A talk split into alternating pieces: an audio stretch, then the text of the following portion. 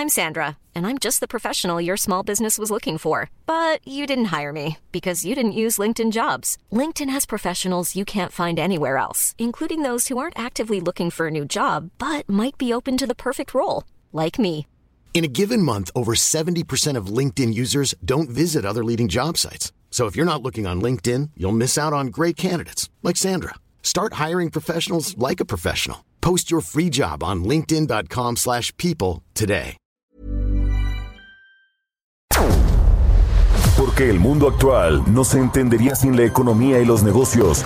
Acompaña a Mario Maldonado, el columnista de negocios más joven y objetivo del periodismo financiero, en su programa Bitácora de Negocios.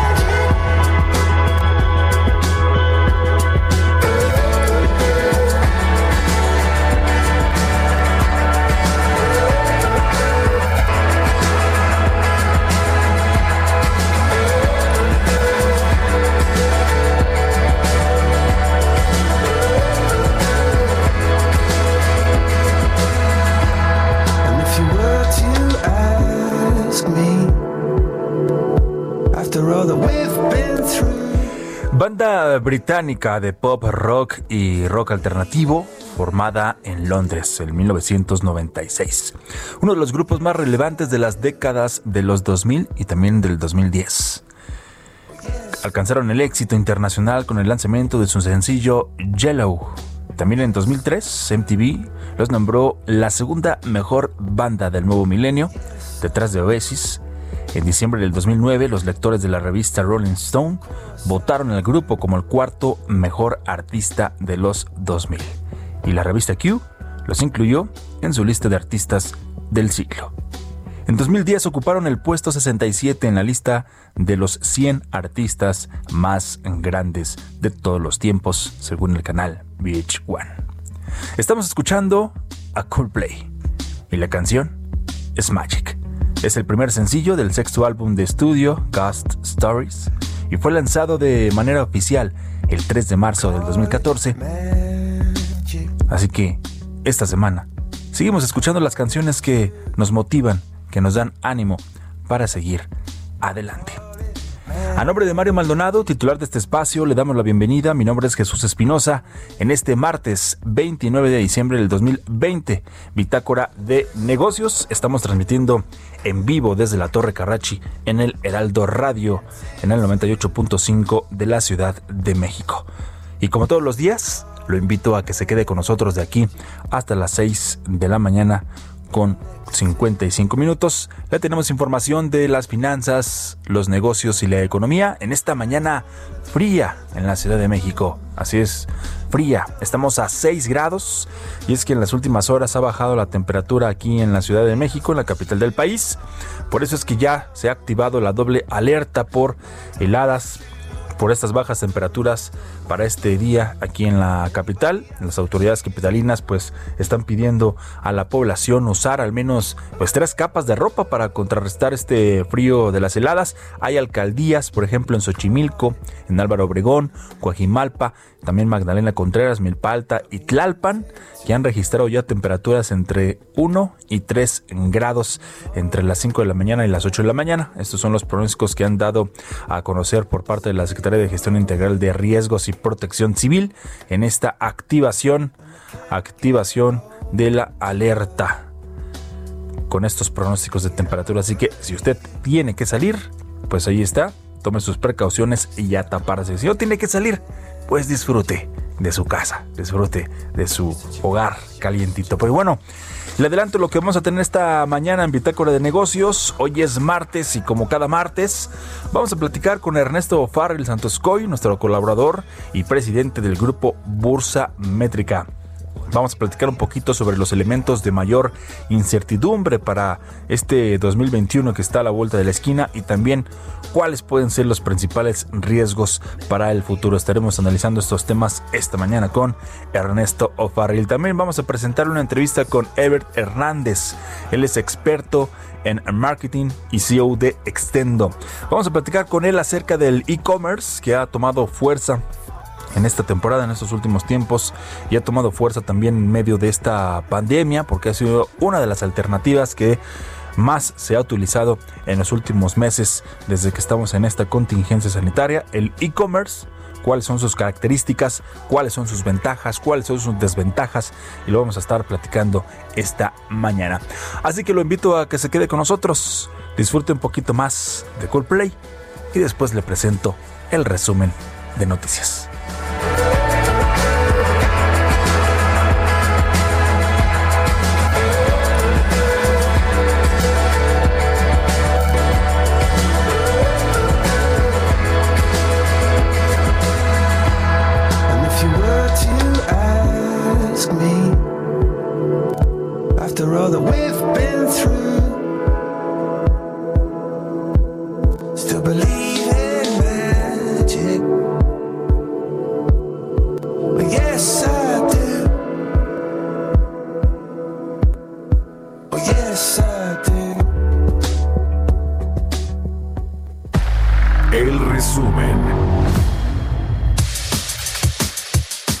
Claudia Sheinbaum, jefa de gobierno de la Ciudad de México, recordó que la capital del país permanece en semáforo rojo debido al alza en contagios y número de personas hospitalizadas por COVID-19.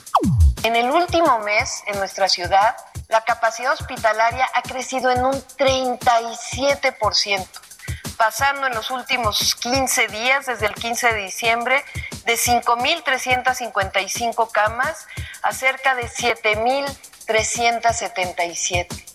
Y esto es gracias al apoyo y la coordinación con el Gobierno de México, a través del IMSS, del ISTE, del Instituto de Salud para el Bienestar, de la Secretaría de la Defensa Nacional, de la Secretaría de Marina, de nuestra Secretaría de Salud en la ciudad y también del apoyo de la iniciativa privada en la unidad temporal. El crecimiento de la infraestructura, sin embargo, no serviría de nada si no hubiera profesionales de la salud atendiendo a los pacientes de COVID. El director de la Comisión Federal de Electricidad, Manuel Bartlett, explicó que el apagón que afectó a diferentes zonas del país este lunes no dañó el sistema eléctrico nacional. Carlos Gonzalo Meléndez, director general del Centro Nacional de Control de Energía, CENACE, así explicó lo ocurrido que afectó a 10.3 millones de usuarios. Por una alta frecuencia, las centrales eléctricas salieron de operación, las que acabo de referir, y entonces ya no es igual la cantidad de generación que la que, estábamos consumiendo, la carga que estábamos consumiendo. Entonces surge un desbalance entre lo que se produce y lo que se consume. Ese es el desbalance. Se fueron centrales eléctricas, las perdimos por este efecto que, ocasiona, que se ocasionó de inestabilidad.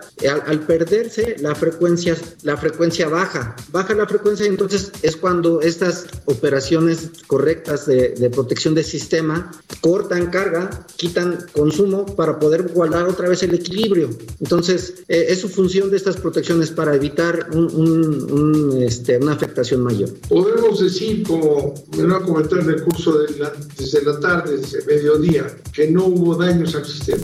Hubo no hubo daños. daño al sistema, ningún daño al sistema. No hubo daños. José Manuel López Campos, presidente de la Confederación de Cámaras Nacionales de Comercio, Servicios y Turismo, considera que el 2021 iniciará con una lenta recuperación de la actividad productiva, sobre todo en estados que están en semáforo rojo, lo que hará que se enfrente una de las peores cuestas de enero en los últimos años.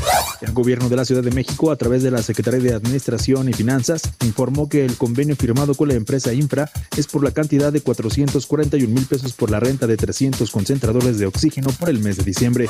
De acuerdo con datos dados a conocer por Las adquisiciones en el extranjero por parte de empresas chinas están encaminadas a registrar su cuarta caída anual consecutiva con un total de 31.100 millones de dólares, el monto más bajo desde 2007. Las transacciones en América Latina totalizaron 7.700 millones de dólares, más que Europa y América del Norte juntas. Bitácora de negocios en El Heraldo Radio. Mario Maldonado en Bitácora de negocios. 6 de la mañana con 11 minutos. Sí, sí se siente frío. Ya llegó, ya está arribando esta cabina del Heraldo Radio Roberto Aguilar. Unos segundos, unos minutos vamos con contigo, Robert. Ya lo platicábamos, 6 grados. Estamos aquí en la Ciudad de México. Así que tome sus precauciones. Y también lo invito a que visite el portal el, el heraldodemexico.com.mx. Ya ves, hasta el frío está haciendo estragos aquí con, con la mandíbula. bueno, el heraldodemexico.com.mx. Esta mañana revisamos una una nota de nuestro compañero Adrián Arias y es que ven necesaria más inversión. Quienes expertos están, están revisando esta, esta situación que se requieren 700 mil millones de pesos más para una mayor producción. Y es que México pues gasta en promedio al año hasta un billón de pesos en importación de productos petroleros, lo que hace necesario que se incrementen las inversiones en por lo menos 700 mil millones de pesos, esto como para aumentar la producción nacional y reducir la dependencia extranjera, es lo que están estimando expertos. También el monto que nuestro país destina para esos productos equivale al 16% del presupuesto para 2021, pues el cual eh, totaliza 6.2 billones de pesos.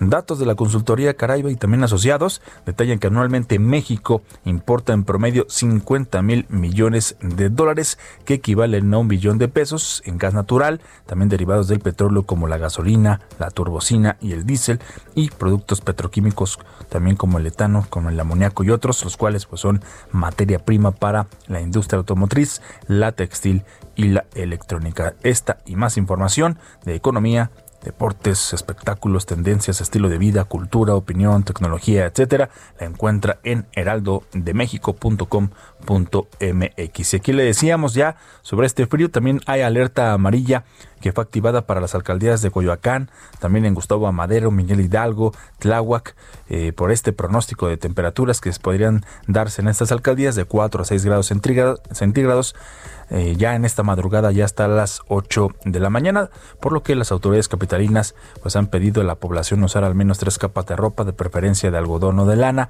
usar también crema para hidratar y proteger la piel e ingerir abundante agua, frutas, verduras, vitaminas A y C y evitar los cambios bruscos de temperatura. Si usted no tiene que salir, no lo haga además por el frío y además porque seguimos en semáforo rojo aquí en la Ciudad de México. Y déjeme darle este, este mensaje porque aquí en el Heraldo Media Group y Grupo Andrade lamentan y lamentamos el sensible fallecimiento del ingeniero Manuel Muñoz Cano Cardoso, fundador del Grupo Indy, también empresa líder a nivel nacional en construcción marítima, en construcción pesada, edificación y obras electromecánicas, gracias a su visión estratégica y capacidad de innovación para sortear un entorno económico volátil y en constante movimiento. Descanse en paz el ingeniero Manuel Muñoz Cano Cardoso. Son las 6 con 15. Economía y mercados. Ahora sí, mi estimado Robert, ¿cómo estás? Te saludo con mucho gusto. Muy buenos días, Roberto Aguilar, analista de mercados. ¿Qué tal, mi estimado Jesús? Muchas gracias. Eh, igualmente para ti, para todos nuestros amigos. Pues eh, bueno, eh, comenzamos con mucha información. Sobre todo por el tema del coronavirus. Fíjate que ya estamos llegando a 81 millones de, de casos de contagios en el mundo y la cifra de decesos afortunadamente cercano ya a 1.8 millones. Esto es lo que está sucediendo y bueno, pues Estados Unidos sigue a la cabeza de estas encuestas, de estas mediciones que se actualizan pues prácticamente minuto a minuto, mi estimado Jesús.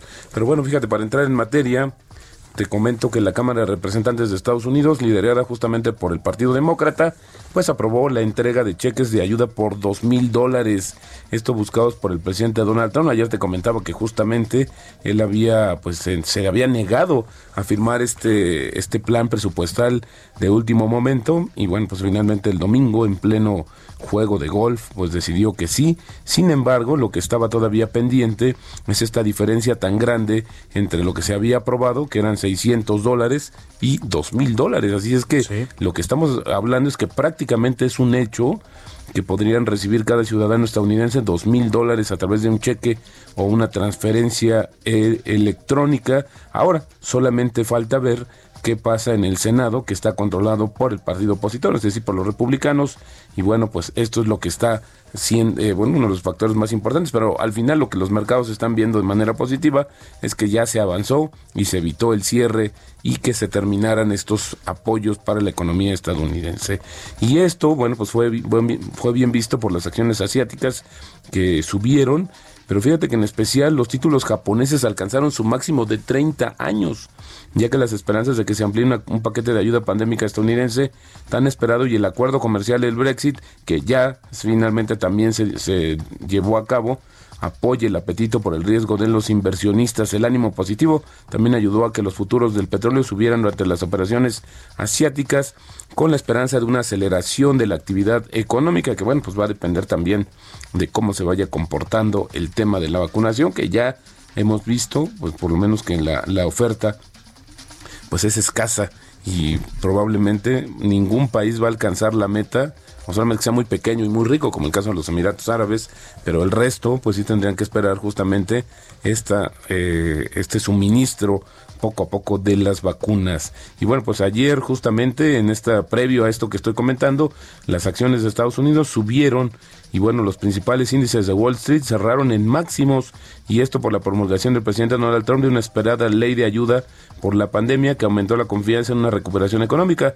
En un repentino cambio de última hora, el domingo te decía lo que comentamos el día de ayer, Trump se retractó de sus amenazas de bloquear el proyecto de ley por el que se había luchado desde meses atrás y devolvió los beneficios por desempleo a millones de estadounidenses y evitó el cierre del gobierno federal. El fin de semana, pues así, peligraba justamente este apoyo.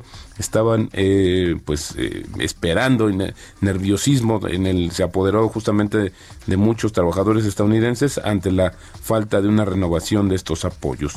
Y bueno, fíjate que las autoridades surcoreanas, mi estimado Jesús, se comprometieron a acelerar los esfuerzos para lanzar un programa público de vacunación y esto luego de que el país anunciara que había detectado los primeros casos de la variante del virus relacionado con el rápido aumento de las infecciones en Reino Unido. Sigue haciendo de las suyas esta cepa y la nueva variante, que se cree que es más contagiosa que otras, se encontró en tres personas que habían entrado en Corea del Sur desde Londres el 22 de diciembre. Esto ya lo anunció la Agencia de Control y Prevención de Enfermedades de Corea. Corea del Sur extenderá la prohibición de vuelos directos desde Gran Bretaña por otra semana, es decir, hasta el 7 de enero, y requerirá que cualquier pasajero que llegue de ese país o de Sudáfrica se someta a una prueba antes de su partida. Esto lo anunciaron justamente las autoridades coreanas.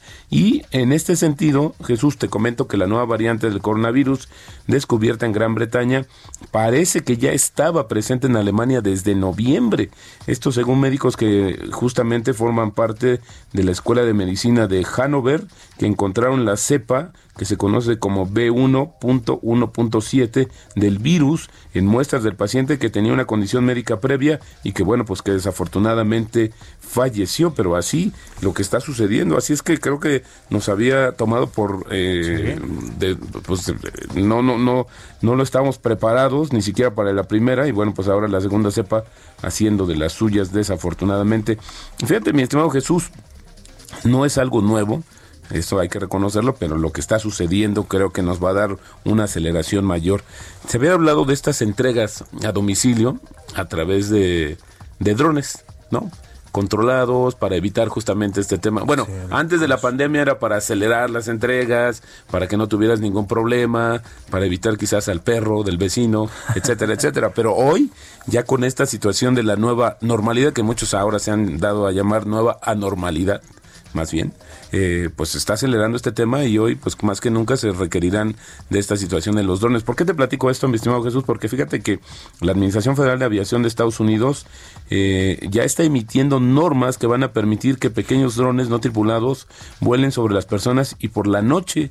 Esto es un paso significativo para generalizar su uso en las entregas comerciales. Esta dependencia del gobierno también está exigiendo la identificación remota de la mayoría de los drones que se conocen formalmente como vehículos aéreos no tripulados para atender a preocupaciones de seguridad. Esta empresa UPS en octubre de 2019 ganó la primera aprobación completa del gobierno para operar una línea de drones y también Wing, una subsidiaria de Alphabet, que como sabes es la controladora de Google, fue la primera compañía a obtener la certificación para una operación de aviones no tripulados. Y en agosto de este año, el servicio de aviones teledirigidos de Amazon recibió la aprobación federal que permite a la minorista comenzar a probar las entregas comerciales a través de su flota de drones. Así es que esto, mi estimado Jesús, así como va el tema de la eh, digitalización y todo el tema del comercio electrónico, pues no dudaría que pudiera estar ahí. Ahora, también es importante ver que los drones también podrían darse en otros usos. Imagínate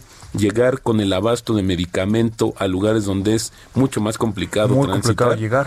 Pues esto nos puede ayudar y solucionar muchas de estas situaciones y creo que se le pueden dar, dar muchas, eh, una variedad muy amplia de eh, pues usos a esta tecnología de los drones, eh, tomar fotografías, etcétera. De hecho, ya se están incorporando a muchos de estos procesos. Y si me permites, mi estimado Jesús, voy a eh, compartirte una frase del día de hoy que dice así. Compre cuando el resto esté vendiendo y mantenga hasta que el resto empiece a comprar. Esto no es solo un eslogan barato, es la verdadera esencia de la inversión. ¿Quién dijo esto? Pues hace ya varios años, varias décadas, lo dijo Paul Getty, un, eh, pues que fue un eh, millonario empresario que tuvo muchas, eh, pues muchas incursiones en diferentes negocios, pero creo que es, como dice él, pues esto refleja la verdadera esencia de la inversión. Compre cuando el resto esté vendiendo y mantenga hasta que el resto empiece a, ver más despacito, Robert, para Compre, compre cuando el resto esté vendiendo. El resto esté vendiendo. Y mantenga hasta que el resto empiece a comprar. Se comprar. Interesante, porque eso es así. Aquí en México decimos compra con el rumor y vende con la noticia.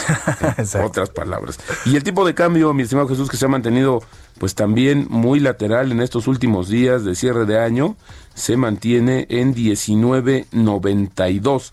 Así es como está cotizando en estos momentos nuestra moneda mexicana. Perdóname, 19.91.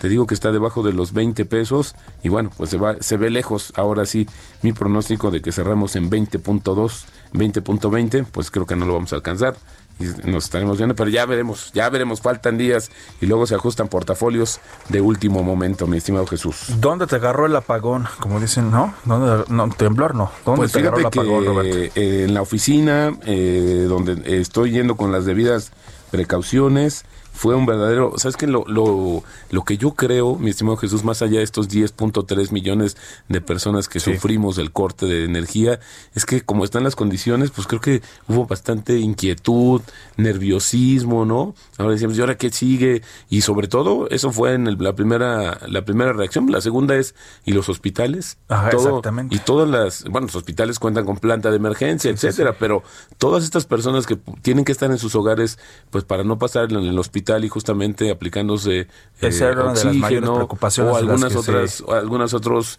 cuidados, pues eso es lo que inmediatamente salta, ¿no? De las que se manifestaron ayer. La verdad es que yo creo que la conferencia del día de ayer estuvo llena de temas de, términos técnicos. pero en esencia no supimos y, y, sobre todo no hay una garantía de que no vuelva a suceder. Esto es una de las situaciones, claro, estamos en una red que tiene esa probabilidad, pero hoy de cara a lo que hemos visto, creo que no se había dado en, el, en México esta situación. Más de 10.3 millones de personas padecimos de la luz. Ciudad de México, Estado de México y otros estados de la República. En fin, ya lo estaremos platicando más a detalle. Vamos a la pausa, estamos en Bitácora de Negocios.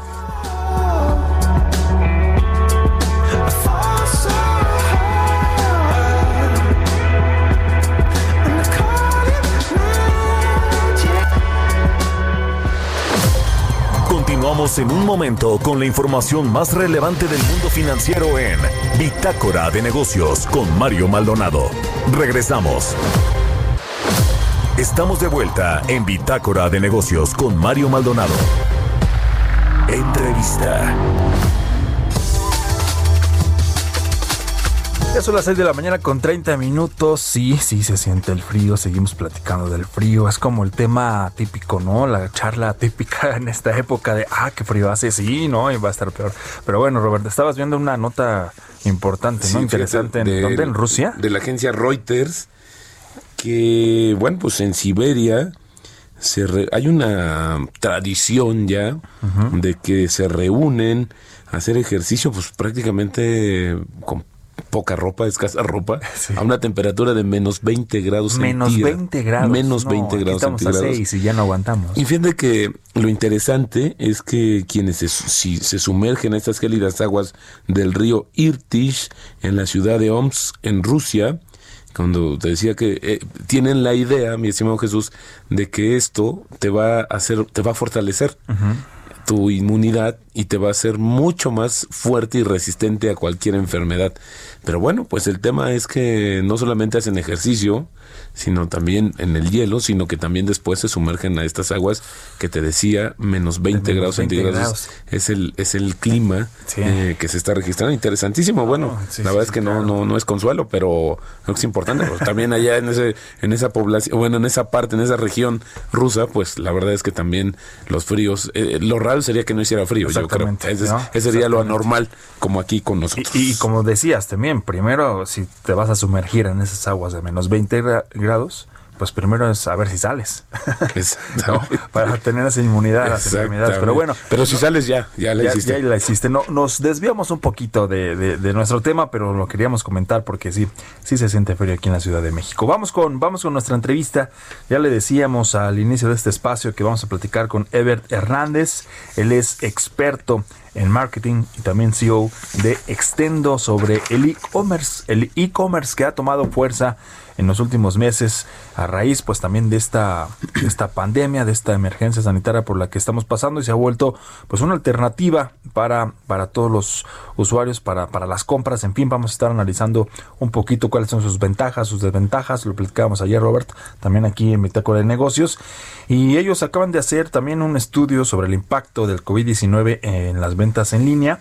¿no? Se habla de algunos números como que tan solo el 5 eh, de cada 10 personas en México están duplicando su crecimiento en Internet. También 2 de cada 10 empresas registran crecimientos mayores al 300% en, en volumen de ventas en línea. Y otro, por ejemplo, que en solo 3 meses, de abril a junio, se incrementó un 90% el uso de aplicaciones en compras en México. Así que vamos a analizar este tema con Ebert Hernández. Te saludamos con mucho gusto esta mañana, Roberto Aguilar y Jesús Espinosa Ebert.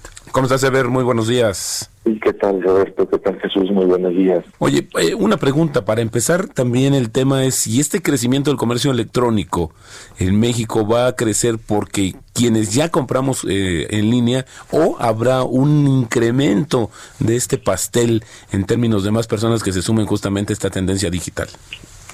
Sí, fíjense que ha estado pasando las dos cosas, eh, tanto los clientes o las personas que ya compraban en línea y que, haya, incrementaron sus compras durante pues durante esta no en este contexto pero también otras que con, por primera vez se pues se animaron a, a la experiencia de comprar en línea que quizás había o resistencia o desconfianza no y, y, pues ahora con este contexto pues esto eso también cambió. Y entonces el papel también como dices se hizo más grande. También, por supuesto, hay más competencia, las, empresas se tienen que poner pues más este pues más serias, digamos, ¿no? En sus iniciativas de transformación digital y en particular de los los que los que están buscando la manera pues de, conservar o de, o de crear en algunos casos una nueva fuente de, de ingresos que quizá también del lado de las empresas sobre todo pequeñas no y algunas medianas no no lo tenían a lo mejor tan tan presente tan consciente no y este contexto los pues los, los llevó a, considerar también el, canal online como una fuente potencial de, ingresos. Y justamente... escuchando lo que decían, ¿no? pues imaginemos que es como esta situación de Siberia, ¿no? O sea, pues pues hay que aventarse al agua y está fría, pues sí, ¿no? Exactamente. Pero pues también hay que, hay que salir fortalecidos. Por supuesto.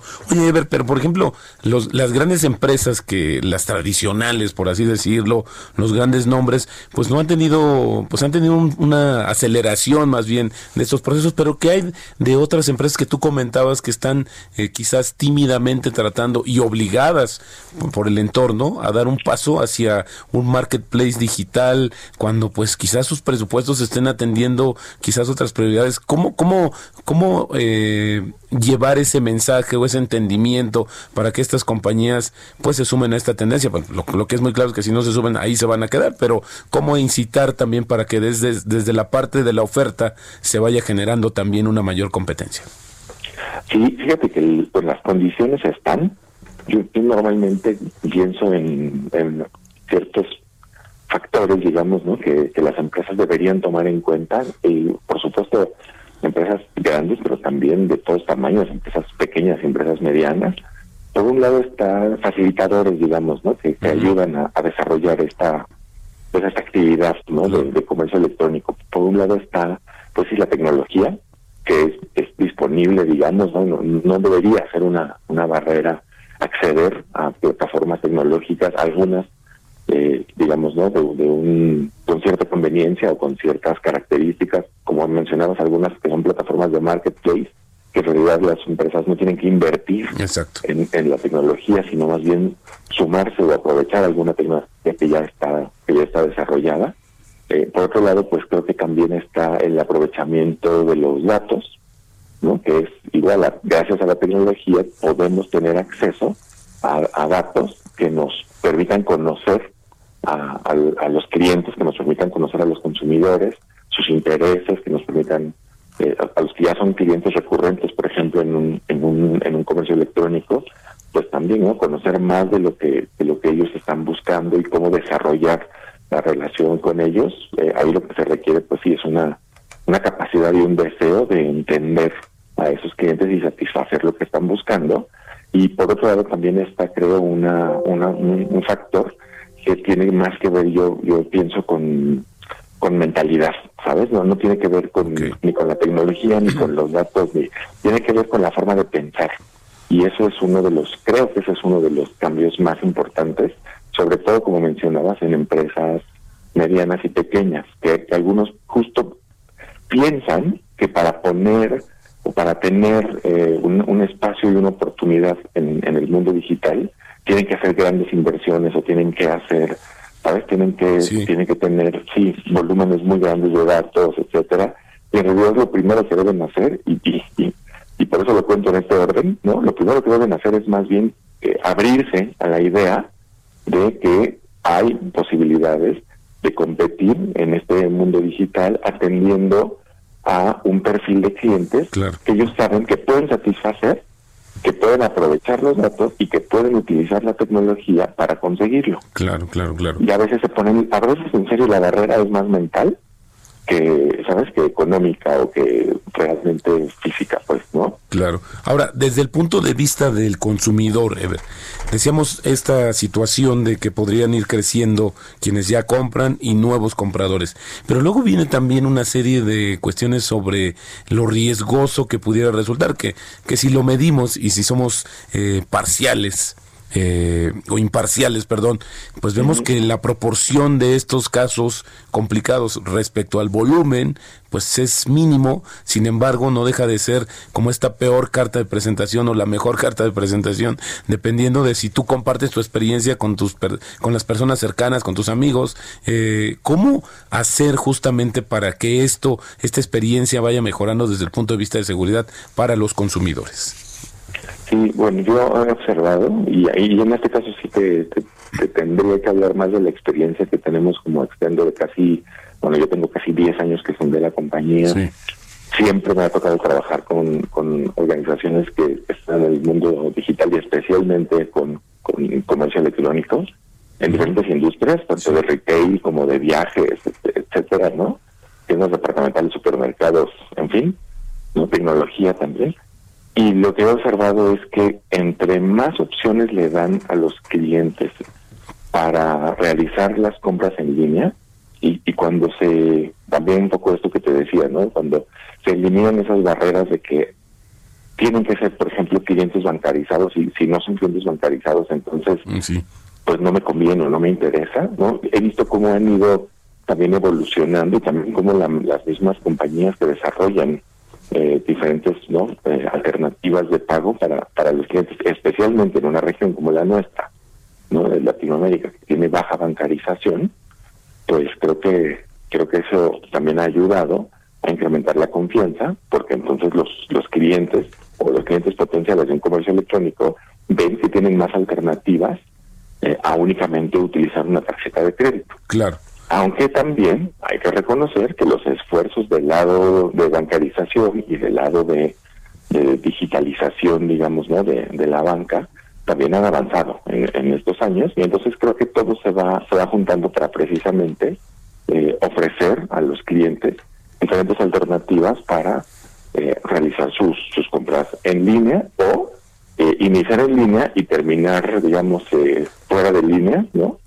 Pero, eh, ten- pero finalmente es satisfacer sus, sus expectativas, ¿no? Que eso, es, eso es al final de cuentas lo que busca una buena experiencia digital. Por supuesto. Ever, ¿cómo ves en términos, cómo cerramos este año en términos de este crecimiento? Me gustaría saber, ustedes han hecho algunos estudios y análisis respecto a las empresas y también a los consumidores en términos del volumen de compra. ¿Cómo vamos a cerrar este 2020 atípico? Que bueno, pues sabemos que va a ser, que, que ha sido una demanda muy alta, pero me gustaría ponerle números para ver si esto, estas tasas de crecimiento, las podemos por lo menos acercar para el 2021.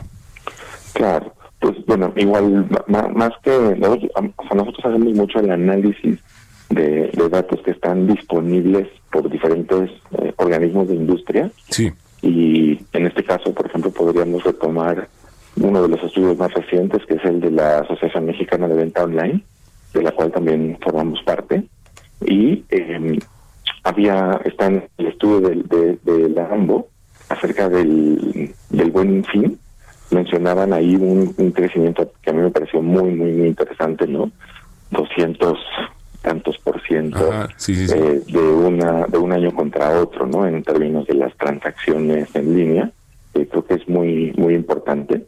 Por otro lado está eh, otro estudio también de la asociación de la eh, de IAB México, en donde igualmente pues no se habla de cómo pues, por primera vez no hubo hubo compras, sea lo- los internautas que compraron no por primera vez pues también ¿no? fue fue una fue muy importante e inclusive también ahí hablaban no como cuando les preguntaban ¿no? este, si habían aumentado sus ventas en línea pues 47% respondió que durante este contexto sí y 46% dijo que lo va a seguir haciendo aún después del confinamiento.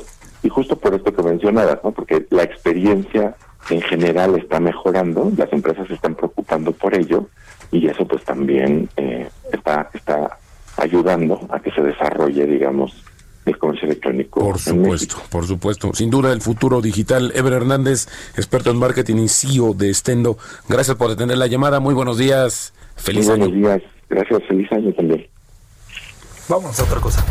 Historias empresariales. 6 de la mañana con 44 minutos ya y bueno, México participará con 2.000 voluntarios en la fase 3 de la vacuna de, Novavax. Por otro lado, también con el fin de mitigar esos efectos y facilitar el acceso a establecimientos y países, empresas de tecnología han realizado ya algunos esfuerzos al crear productos que permiten almacenar datos de forma digital sobre las vacunas y pruebas de coronavirus. Esta y más información con Giovanna Torres. Después de la aplicación de las primeras vacunas de Pfizer en México, el país espera por el visto bueno de Cofepris para las vacunas de AstraZeneca y CanSino Bio. Mientras tanto, la farmacéutica Novavax de origen estadounidense comenzará sus pruebas de fase 3 en el país con 2.000 voluntarios en 7 estados de la República. Lo más destacado de la vacuna de Novavax es que es estable a temperaturas de entre 2 y 8 grados centígrados, de manera que no necesita de equipo especial como la de Pfizer que requiere mantenerse a 70 grados bajo cero. Se distribuye en la forma de solución líquida lista para su uso y puede ser transportada con la infraestructura estándar para cualquier vacuna.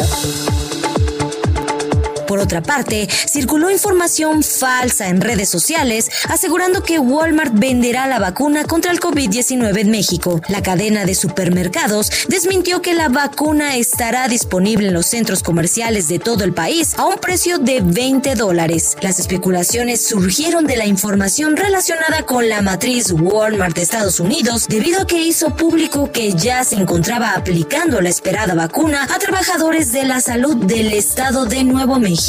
Cabe mencionar que ahora que las vacunas contra el coronavirus comienzan a extenderse por el mundo, una nueva estrategia para tratar de frenar la cadena de contagios por COVID-19 sugiere la creación de un pasaporte de vacunación, el cual deberá ser empleado para viajar a otro país, asistir a conciertos, teatros, estadios y otras actividades. Varias empresas y grupos tecnológicos han comenzado a desarrollar aplicaciones para teléfonos inteligentes o sistemas para que las personas carguen los detalles de sus pruebas y vacunas de COVID-19, creando credenciales digitales que podrían ser mostradas para entrar a lugares concurridos. Una de las compañías que está creando este tipo de aplicación es The Commons Project y el Foro Económico Mundial, donde buscan que la iniciativa Common Pass le permite a los usuarios generar un código QR que se podrá mostrar a las autoridades cada que se cruce una frontera. La plataforma pretende ser una herramienta confiable e interoperable a nivel mundial para que las personas documenten su estado con respecto al COVID-19. Para Bitácora de Negocios, Giovanna Torres. Radar Económico.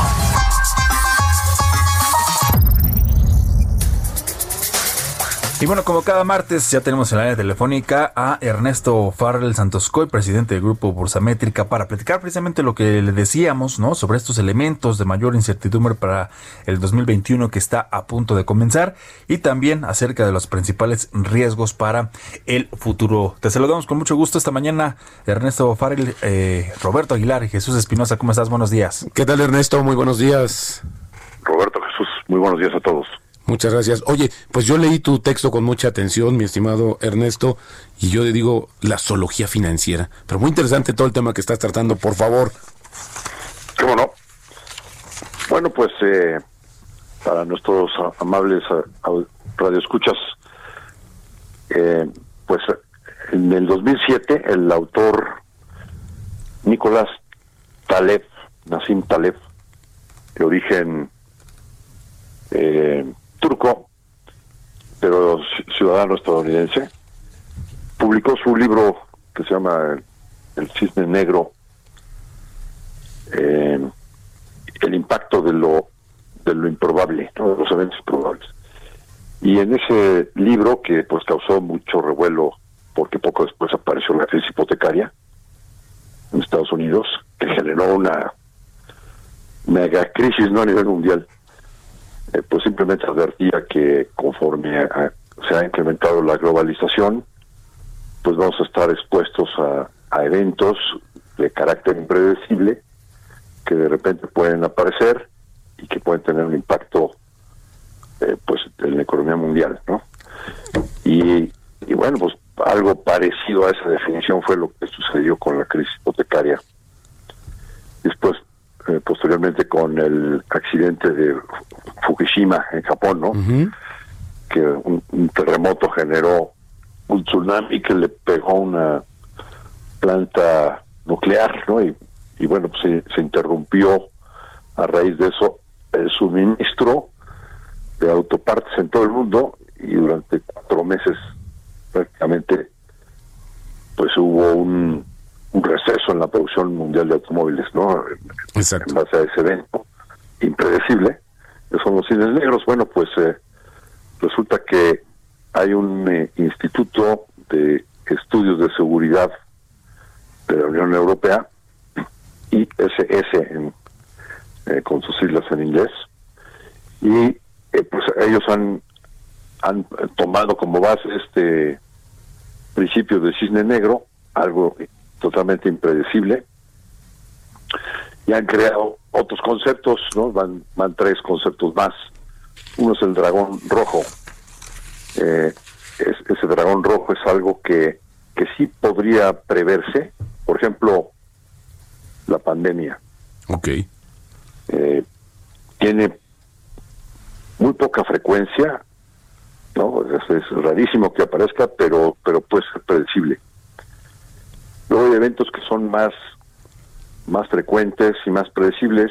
Ah, bueno, el primero es un dragón rojo, dragón real. Sí. Segundo, o ese sería el segundo, porque el primero es el cisne negro.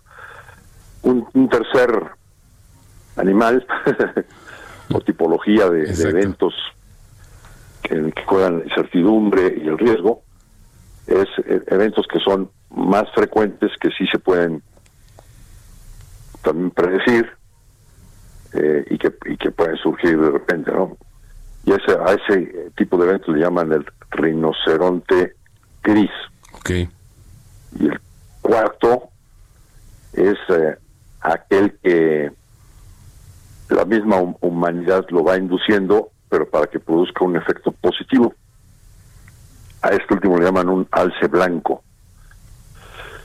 Entonces, eh, pues en la columna hicimos eh, un esfuerzo por decir, bueno, para el 2021, ¿cuál, ¿cuáles pueden ser estos cuatro animales, ¿no? Ejemplos de cuatro animales, escenarios o eventos predecibles o no predecibles que pueden surgir en el 21. Entonces, en el caso del cisne negro, algo totalmente impredecible, podría ser, digo, bueno, es un gran terremoto en Nueva York que destruya la ciudad y genera un caos y, le pega a todo el mundo, ¿no? Claro. Dios, Dios no lo quiera. Pero Dios es un ejemplo así de, algo que puede suceder, como fue el terremoto de Fukushima. Exacto. Un eh, dragón rojo, eh, algo poco frecuente, pero que pues de repente aparece, como fue la pandemia, y bueno, ah, bueno, pues una tercera cepa de la pandemia más contagiosa y que le vuelva a pegarle con... Exacto. Dios no lo quiere. Exacto, exacto. Rinoceronte gris, Oye, pues que el Barça gane la Champions el año entrante. Ojalá. Ojalá. bueno, al final el rinoceronte gris, mi estimado Ernesto. Eso es, eso es lo que más discusión ha generado. y, finalmente el alce blanco, Ernesto. Y un alce blanco, em, pues algo que, que esté dándose poco a poco y que, que sea inducido, ¿no? Ah, bueno, pues eh, si gana el señor Biden y, puede haber una desgrabación del comercio internacional que genera algo positivo, ese puede ser el lance blanco. Ok, perfecto. Pues, pues muy interesante, Ernesto, porque digo, eh, la verdad es que hay que leer esta columna muy interesante que publicas justamente en el financiero para ver esta situación que bastante interesante. Muchas felicidades, mi estimado Ernesto, porque bueno, pues no, no tiene ningún desperdicio cada línea que, que escribiste en esta columna, mi estimado Ernesto. Oye, les, les aporto un último, el quinto animal. Sí. La serpiente emplumada, ahí se las dejo de tarea. Ah, caray. Ya nos estamos imaginando, Ernesto. Ernesto Párez Satoscoy, eh, presidente del Grupo Burrosamétrica, como siempre, muchas gracias, un abrazo, muchas felicidades. Y si nos permites, aquí nos escuchamos el próximo año. Gracias, Ernesto, un abrazo. Muy feliz Buenos días. Igualmente, gracias, buenos días. Mario Maldonado en Bitácora de Negocios. 6 con 54 ya casi nos vamos, pero la Fíjate última. que, vamos, exacto, el fantasma del cierre también de nuevas medidas de contención en China, pues está peligrosamente danzando porque se acaba de informar que Pekín selló el martes 10 áreas de su distrito nororiental, el primer confinamiento en la capital china desde el último brote de coronavirus en los meses de junio y julio, así es que pues no se acaba la historia del coronavirus en China, había que estar pendiente de esta situación. Perfecto, pues ya nos vamos. Gracias a Roberto Aguilar, como siempre. Al contrario, muy buenos días, Jesús. Muy buenos días. Quédese aquí en el Heraldo Radio con Sergio Sarmiento y Lupita Juárez, que en esta ocasión está Lupita Juárez solita, pero la acompañamos para que no se sienta solita, ¿verdad, Lupita? Que ya está por allá eh, a punto de entrar a esta cabina. Gracias a nombre de Mario Maldonado, titular de este espacio, Bitácora de Negocios. Nosotros nos escuchamos mañana en punto aquí a las 6 de la mañana. Mi nombre es Jesús Espinosa. Hasta mañana.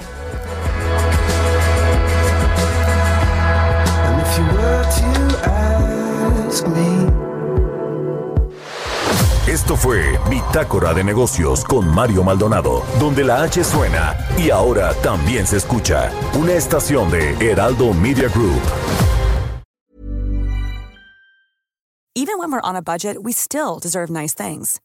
Quince is a place to scoop up stunning high-end goods for 50 to 80% less than similar brands.